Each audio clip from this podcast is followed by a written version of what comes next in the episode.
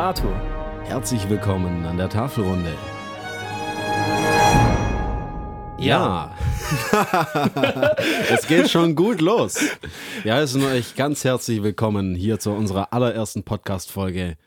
Und ihr fragt euch wahrscheinlich, was soll das Ganze? Wer sind die Typen überhaupt? Ja, Arthur, wer sind wir denn? Arthur und Merlin an der Tafelrunde. Richtig. also wir heißen wirklich so, wir heißen wirklich Arthur und Merlin. Schon immer so gehießen. Letzte, letzte, richtig, ja, seit Geburt, wenn ich mich recht entsinne. Ja. Und ähm, wir haben uns gedacht, warum nicht einen Podcast raushauen? Wenn wir schon so heißen, muss der natürlich auch die Tafelrunde heißen, das ist klar. Und wir wollen hier reden über Filme, Medien im Allgemeinen oder was auch immer uns in den Sinn kommt. Alles, wovon wir denken, dass es ein interessantes Gespräch ergeben könnte. Das ist richtig. Und ähm, da ich Merlin jetzt auch schon einige Zeit kennengelernt habe und ich auch weiß, dass er sehr leidenschaftlich von den Themen spricht, auch über alle Themen, wo unser Herz auch für schlägt. Jawohl, so schaut's aus. und da würde ich sagen, wollen wir gar nicht länger um heißen Brei labern, sondern direkt unser erstes Thema für diese Folge vorstellen. Und zwar soll das sein die brandaktuelle News, mehr oder weniger brandaktuell, dass Amazon im Begriff ist, eine Herr der Ringe-Serie zu produzieren. Ja, eine Prequel-Serie. Ich mhm. weiß gar nicht, was das ist. Eine Prequel-Serie. Vorgeschichte. Eine Vorgeschichte. Ja. Das heißt, es handelt sich gar nicht um die Geschichte von Herr der Ringe. Ja, genau sondern und um die Zeit davor, wo, bevor Gandalf, Gimli und die anderen Halunken da unterwegs waren, ja? ja, genau, so schaut's aus. Also, ähm, zunächst mal fände ich es ganz cool abzuklären, was Herr der Ringe im Generellen überhaupt für uns bedeutet. Oh, das ist natürlich eine sehr heikle Frage. Auf jeden Fall. Könnte man jetzt einfach so schnell beantworten. Die Frage muss man natürlich auch direkt an ja, Leute stellen, an Zuhörer stellen. Was bedeutet überhaupt für euch Herr der Ringe? Und äh, ich bin mit sehr vielen Leuten in meiner Kindheit, ähm, die das Mittelalter, die äh, auch Games im Bereich Roleplay und Fantasy ähm, ja gefeiert haben, die das leidenschaftlich gelebt haben, bin ich aufgewachsen und mit diesen Leuten habe ich auch zusammen das Herr der Ringe-Universum richtig mhm. gelebt. Ja, wie schaut es denn bei dir aus, wenn du an Herr der Ringe denkst? Denkst du als erstes an die Bücher oder an die Filme? Ich würde schon sagen, dass ich äh, an eine Mischung aus beidem denke, mhm. aber natürlich hauptsächlich das Buch, denn ich habe das Buch ähm, in, äh, drei, in einem Dreijahres- ähm, ja, Zeitraum gelesen. Ich habe mhm. immer in einem Jahr das Buch durchgelesen, immer abends vorm Schlafengehen ähm, mm. auf meinem Hochbett ähm, und mit der Karte von, die, die in diesem Buch auch noch integriert war, habe ich die gesamten Stationen im Herr der Ringe, die Gefährten, ähm, erstmal verfolgt und dann, als ich das erste Buch durchgelesen hatte, bin ich ins Kino gegangen und das war dann nochmal so dieser Abschluss. Jetzt kommt zu meiner Fantasie, die ich, also zu meinen Vorstellungen, die ich hatte während des Lesens, kommt dann auf einmal noch der Film, wie haben sie, wie haben die Filmemacher sich das denn gedacht? Und das war dann ein schöner Abschluss. Du glücklicher. Also ich bin ja etwas jünger als du und als die Herr der Ringe-Filme rauskamen, war ich tatsächlich noch viel zu jung, um die überhaupt im Kino sehen zu dürfen. Acht war ich da, 2001, als Ach, der erste echt? rauskam. Ja. Heftig. also da war ich noch ein Kind. So. Ich durfte die überhaupt nicht sehen, Jahre später erst. Ich habe, äh, also mein erster Kontakt mit Mittelerde war einige, oder war so um den Zeitraum vielleicht ein bisschen früher, auch als Kind eben, da hat mein Vater mir nämlich den Hobbit vorgelesen. Ja. Der Hobbit. Und, genau. Ja, genau. Und das, das war halt so mein erster Kontakt mit Mittelerde. Also mhm. den ersten Kontakt hatte ich auch in Buchform. Allerdings ähm, habe ich dann später die Herr der Ringe-Filme gesehen, bevor ich die Bücher gelesen habe. Das heißt, ich habe das Buch tatsächlich erst nach dem äh, Anschauen des Films gelesen.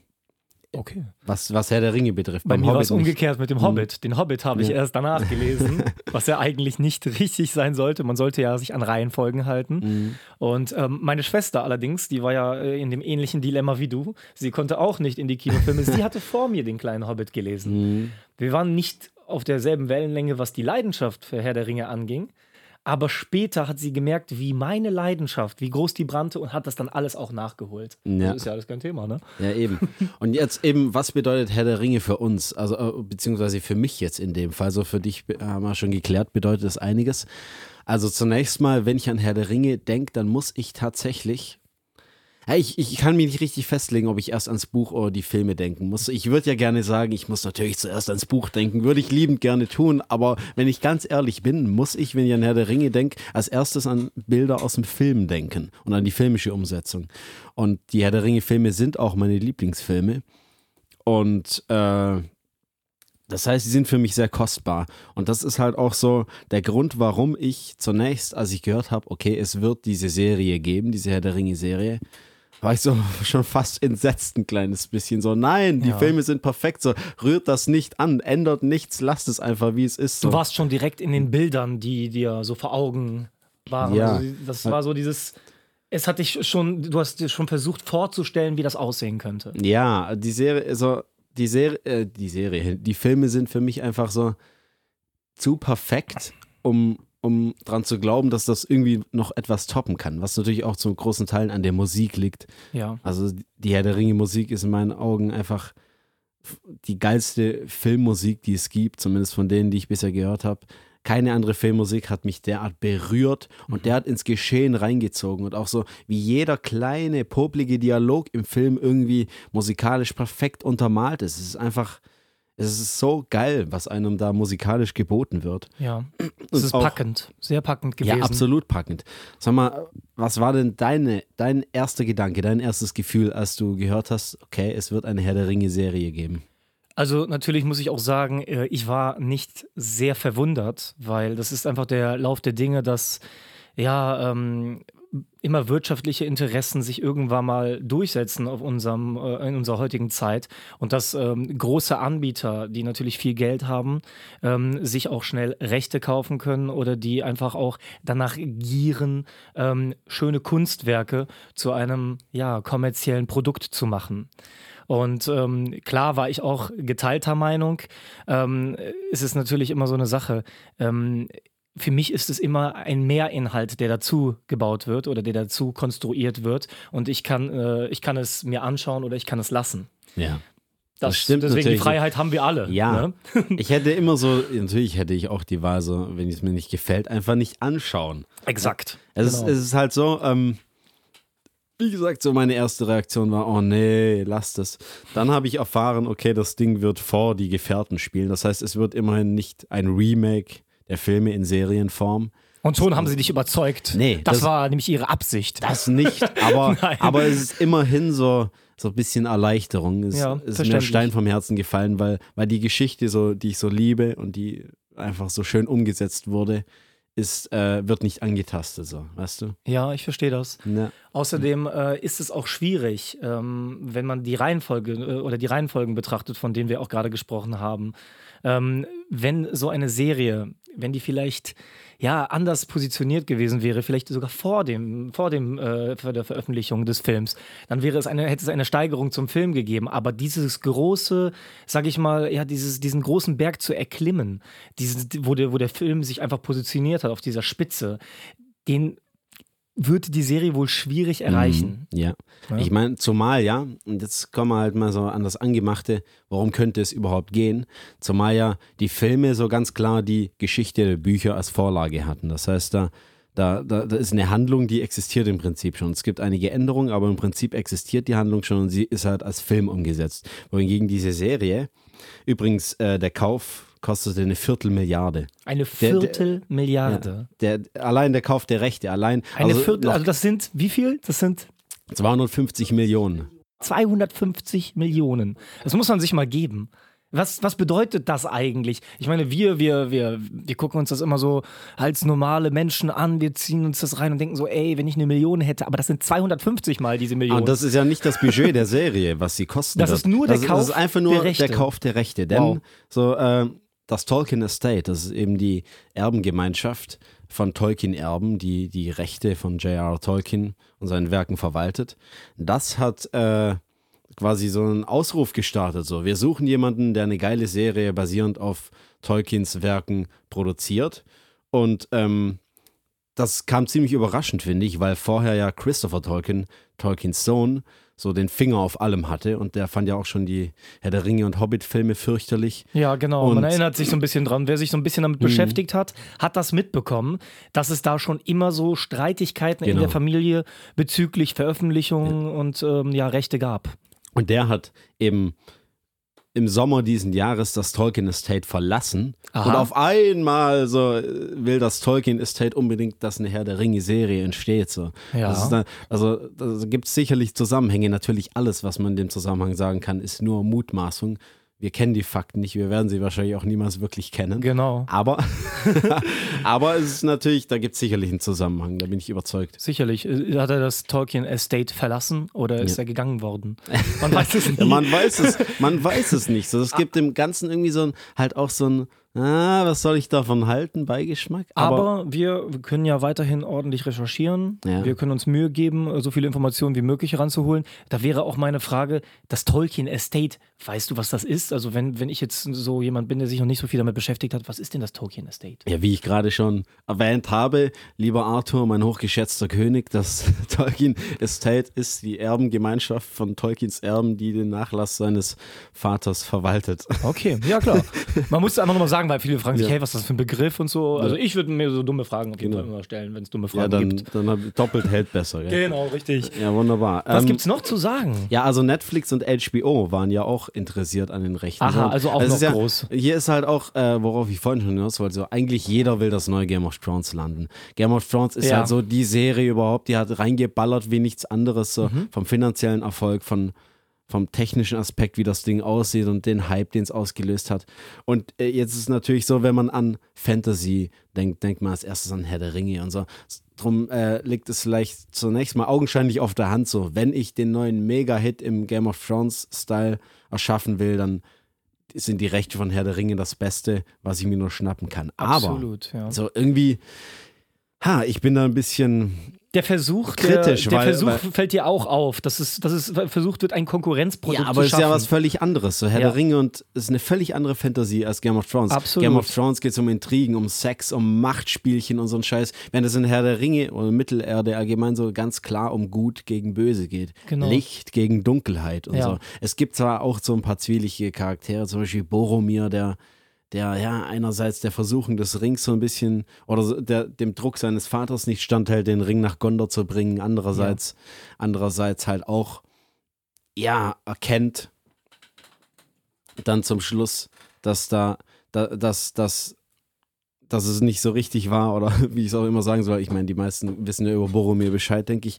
Jedenfalls, äh, es gibt da schon auch so Grauzonen, aber Klar. es hat überhaupt nicht diesen, diesen. Die Komplexität, dieses, dieses. Es ist schon mega, mega komplex, aber es ist einfach aber nicht so, was äh, völlig anderes, so mit Politik und Sex und so weiter. Die sind nicht so, ja, vor so allem komplex. Themen wie Politik und Sex spielen nicht so eine Rolle ja. in, in, in, Mittel, in Tolkiens Mittelerde-Welt wie in Game of Thrones. Und das ist halt einer der Dreh- und Angelpunkte von Game of Thrones, was ja. die Charakterzeichnung angeht, was überhaupt die ganze Spannung der Serie und eine angeht. Eigenart von Serien allgemein. Ich würde nicht sagen, jede Serie hat das, aber Serien, die sehr viel Spannung erzeugen, Serien, in denen es sehr viele ähm, Verflechtungen der Charaktere gibt, haben einfach diese Eigenschaft. Und wenn man jetzt versucht, diesen Seriencharakter die, ähm, auf Charaktere in äh, der Herr der Ringe-Serie anzuwenden, mhm. könnte es, und das ist wahrscheinlich äh, Grund deiner Skepsis, so könnte das ein bisschen lächerlich rüberkommen. Ja, das war ja? erst mein Bedenken, so dass sie, dass sie eben die Herr der Ringe-Geschichte an für sich als Serie umsetzen und dann, und dann quasi so durch äh, Änderungen künstlich Spannung erzeugen, um quasi einen Plot-Twist am Ende von jeder äh, Folge oder so zu haben. Ja. Da das ja nicht der Fall ist, dass es ja keine direkte Umsetzung der Herr der Ringe-Geschichte selbst ist, äh, haben sie natürlich die Freiheit, so viel mehr eigene Geschichten zu erzählen. Denn worum wird es überhaupt gehen? Das wissen wir natürlich noch nicht, aber wir wissen, es sind beinhaltet in diesem Deal die Rechte für der Herr der Ringe und der Hobbit. Und das ist natürlich äh, besonders äh, wichtig ist zu bedenken, dass Herr der Ringe auch die Herr der Ringe Anhänge umfasst. Und die Herr der Ringe Anhänge sind quasi ein Kompendium, eine zusammengefasste Geschichtsschreibung von Dingen, die sich äh, in Mittelerde so im Laufe der Jahrtausende er, ereignet haben. Das heißt im Prinzip alles, was in diesen Anhängen irgendwie erwähnt wird, dürfte dann verfilmt werden in der Serie. Ja, verstehe. Das heißt auch jegliche Nebenwerke, sprichst du da auf was Bestimmtes an, wie zum Beispiel das Silmarillion? Ja, nee, für das eben nicht. Das, für das eben nicht. Das, also da, da wären die Rechte. Das heißt, man muss ganz klar unterscheiden. Ich habe das Silmarillion bis zum heutigen Tage nicht gelesen, aber ich habe von einigen Leuten gehört, dass es auch gar nicht so einen guten Film abgeben würde, weil das mhm. ich auch teilweise anscheinend eher einem Geschichtsbuch als einer spannenden Story irgendwie ähneln soll. Und ja. ähm, ja, wenn, wenn ich halt so die Anhänge habe und dann so ein paar Eckdaten, dann kann ich da eine mega Geschichte drumrum spinnen. Und das soll ja vor die Gefährten spielen, so vielleicht in der Zeit zwischen Hobbit und, und Herr der Ringe. Keine Ahnung, ist alles eine Mutmaßung, aber könnte ja. ich mir vorstellen. Mhm.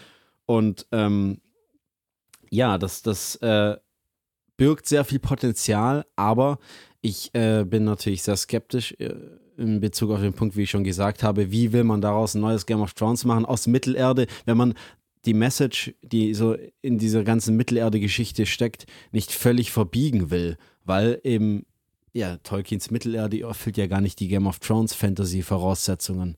Das ist wahr. Wie, wie ich es gerade gemacht habe. Das ist eine völlig andere Art von Fantasy. Das ist mehr märchenhafter, während Game of Thrones eher so, so Politik und Sex and Crime Drama in einer Fantasy-Welt ist. Da wäre auch genauso dieser Punkt, wenn ich mir so deine Bedenken, die Skepsis auch anhöre, wäre auch der Punkt, ähm, nach den Rezensionen oder nach den Berichten, die im Internet so äh, verfasst worden sind, macht jeder so diesen Vergleich mit Game of Thrones.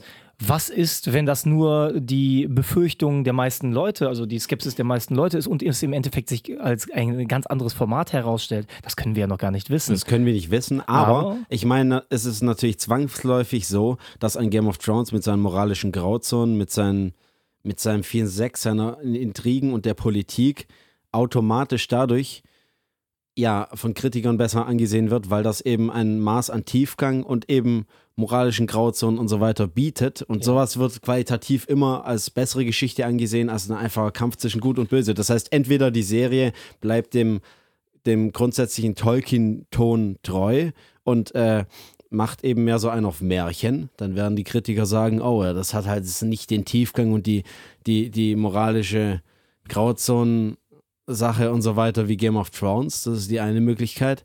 Oder aber sie machen das, sie gehen, sie, sie verbiegen Mittelerde so in die Game of Thrones Richtung, dass es, dass es viel mehr so solche, solche politischen Intrigen und, und äh, tiefgehendere Charakterzeichnungen und so gibt. Aber dann ist es halt nicht mehr wirklich Mittelerde in Tolkiens Sinne so. Weißt du, das genau, halt, richtig. Das ist auch ja. eine Sache, die man berücksichtigen muss. Wenn man nämlich jahrelang das Ganze, äh, Ganze auch als Fan verfolgt hat, dann hat man auch die Hintergründe der Entstehung mhm. hat man auch verfolgt und äh, man hat auch immer so eine, weil man das auch aus der Schule kennt, ähm, eine Art, was ist die Intention des Schriftstellers? Und man ist auch verbunden mit dem Schriftsteller auf, auf eine gewisse Art und Weise. Und da würde ich auch sagen, ähm, Mhm. Da fehlt, da fehlt dann irgendwie so ein bisschen dieses, ähm, ja, dieses, diese, dieses Feedback, weil wir können ja nicht jetzt einfach mal mit ihm sprechen und sagen, hey, du, sag mal, was du davon hältst. Ne? ja, na, natürlich. Äh, aber wie gesagt, es ist halt so dieses Märchenhafte, dieses, dieses Hoffnungsvolle, der Kampf gegen, gegen das Böse, gegen, das, die, gegen die Dunkelheit und so weiter, die, die, so, die sich halt so widerspiegelt in, in, in, in zumindest in Tolkien-Büchern, also Herr der Ringe und Hobbit, die ich gelesen habe. Ja. Und ja, Tolkien an für sich war überhaupt ein Naturfreund, ein, ein, ein äh, jemand, der Technik und Fortschritt und, und so Industrialisierung verachtet hat und so weiter. Und ähm, ja, wenn es so richtig in so eine dreckige Game of Thrones Richtung ginge, ich glaube, das wäre, ja, das wäre, glaube ich, soweit ich es halt einschätzen kann, alles andere als in Tolkiens Sinne. Verstehe. Ich kann dem auch so zustimmen von dem, was ich bisher weiß. Ja. Und ich wette, du würdest damit auch sehr viel Anklang bei vielen Fans finden. Ja, aber das ist halt ein krasser Zwiespalt. Wie macht man es sonst? Weil zwangsläufig, wenn man es märchenhaft umsetzt, wird die Kritik kommen, okay, es kommt nie und nimmer, selbst wenn es technisch besser ist, an Game of Thrones ran, weil es nicht diese Tiefe in Bezug auf Politik, in Bezug auf Intrigen und so weiter Sex und so weiter hat. Ja, und mhm. das ist, das ist mega der Zwiespalt. Was ich irgendwie hoffe, was eine andere Sache ist, die halt, die halt, äh, wo, wo es dann zumindest in meinen Augen punkten könnte, ist, dass man es möglichst episch, möglichst epochal äh, aufzieht.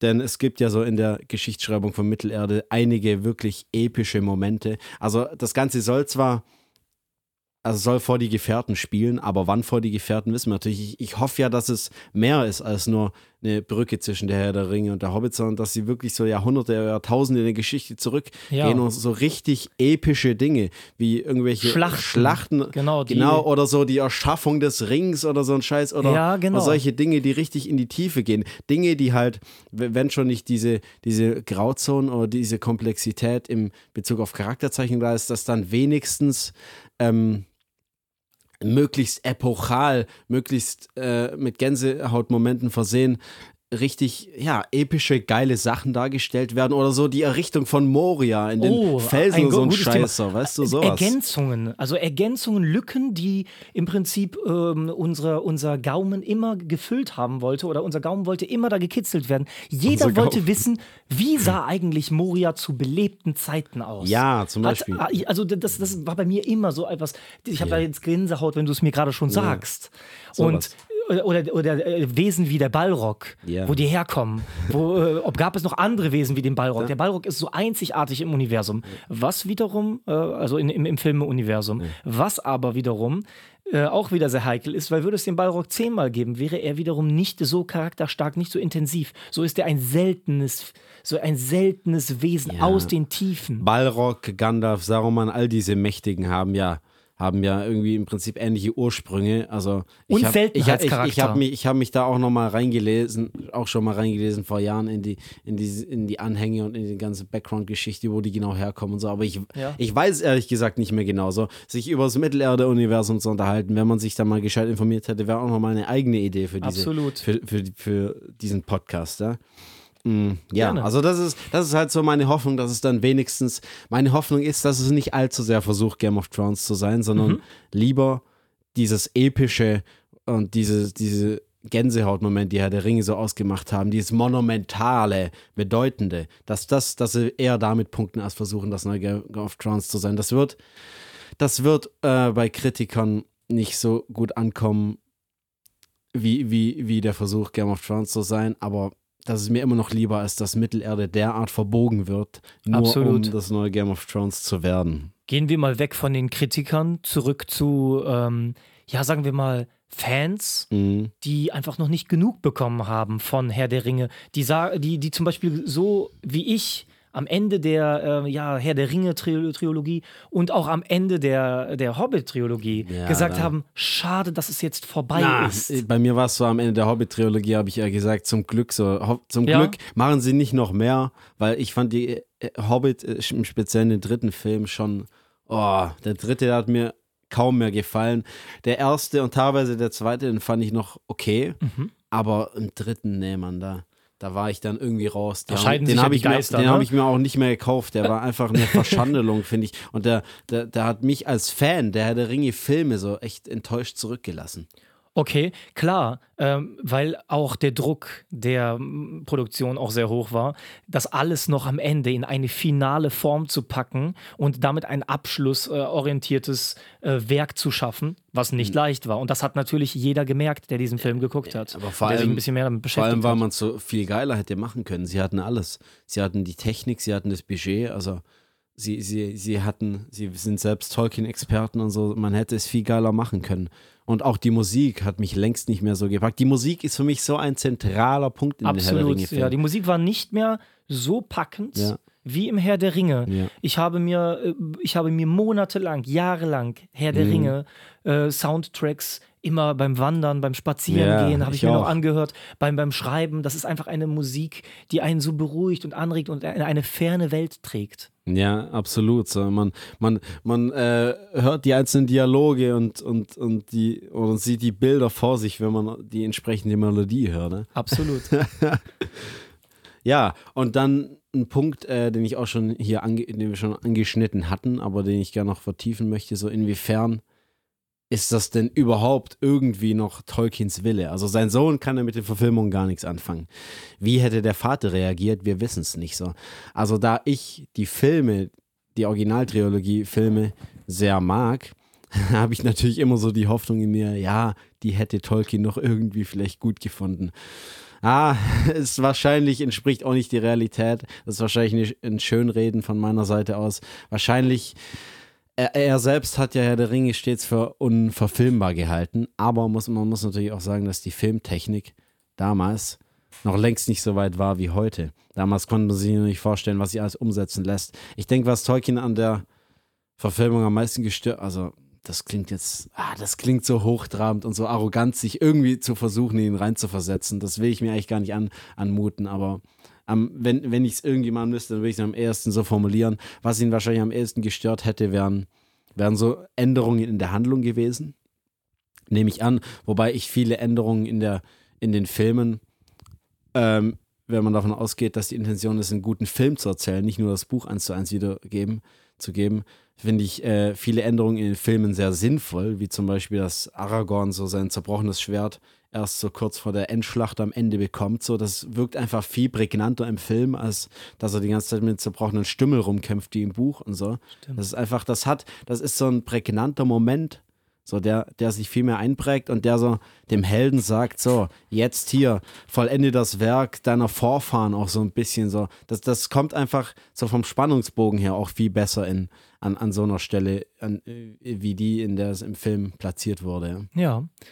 Dann haben wir auch gerade, wie du sagst, äh, dass dieses, dieses Thema der ähm, ja, Filmtechniken ähm, Tolkien konnte sich vielleicht nicht vorstellen, wie viel davon auch inwieweit umgesetzt werden kann mhm. und ähm, wie viel sich auch in der Zukunft immer verändert, denn äh, die Zukunft ist ein mhm. unbeschriebenes Blatt. Ja, da hat wahrscheinlich, wenn er an Herr der Ringe-Verfilmung dachte, äh, dachte er wahrscheinlich so irgendwie, dass der Balrog dann irgendeine fette Stoffpuppe ist, die so unbehäbe ja, rumzappelt und so. Ist ja verständlich. Wie auch immer er es nee, dachte. ist ja verständlich. Damals konnte man es nicht anders machen. Ne? Ja, natürlich. Die Frage ist nur, und da müssten wir auch wieder zu einem Punkt kommen, der ganz interessant ist, hat er jemals daran gedacht, gedacht, dass es Games geben würde, dass es Videospiele ja. geben würde. Oh, das ist so ein ganz, das ist so ein ganz, ein ganz anderes neues Thema. Zum Beispiel. Das will ich auch gerade hier vielleicht sogar auf den nächsten Podcast verweisen. Mm. Was ist eigentlich mit Tolkiens Vorstellung oder von Tolkiens Willen bezogen auf Computerspiele, Videospiele seiner, seines Werkes? Ja, Und trotzdem ist, feiert eine feiert eine, ja, sorry, eine ganze ja. Fangemeinde. Ah, Battle kritisch. for Middle-earth oder Mordors Schatten oder was auch immer. Ja, wobei viele Tolkien-Fans sind ja schon sehr kritisch den Spielen gegenüber. Natürlich. Und natürlich, das, da begeben wir uns natürlich rein in die Welt der Mutmaßung, weil äh, Tolkien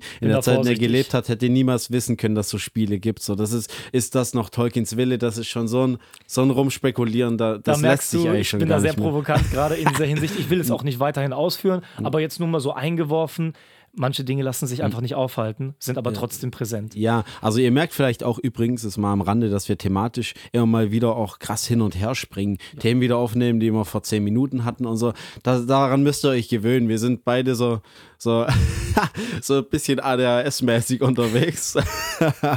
Wahrscheinlich. Äh, und ähm, ja, das wird wahrscheinlich Bestandteil dieses Podcasts sein, dass das immer wieder hin und her gesprungen wird. Aber Geduld muss man halt aufbringen.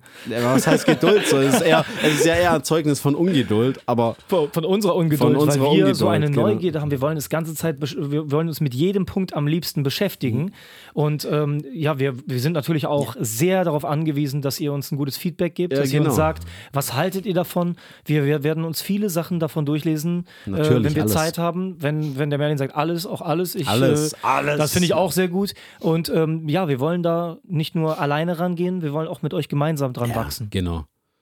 Ja, dazu würde ich sagen, äh, hauen wir am Ende noch mehr Sachen raus, wie, wie das Ding hier unterstützt werden kann und so weiter. Also, ähm, ist das Tolkiens Wille, ist natürlich eine Sache, die lässt sich abschließend nie beantworten, aber mit dieser Serie äh, wird kann ich dieser Frage nur einmal mehr kritisch, noch kritischer als bei den Filmen ent entgegentreten, weil ähm, natürlich schon der zugrunde liegende Rechtsstreit, den es vorher gab. Christopher Tolkien hat ja, beziehungsweise das Tolkien Estate im Allgemeinen, oder Erben waren ja unzufrieden damit, dass, dass zum Beispiel Namen in Spielen verwendet wurden und so weiter. Und äh, jetzt ist er raus aus dem Tolkien Estate und Vielleicht haben die anderen Erben auch einfach nur eine Möglichkeit gesehen, einen Haufen Asche zu machen. 250 Millionen hat man erstmal ausgesorgt. Von kann man, man, man schon äh, bestimmt äh, ja, das Auenland nachbauen komplett und ja, dafür immer leben natürlich. oder noch mehr. Man kann, man kann vielleicht sogar äh, äh, Ostmittelerde nachbauen.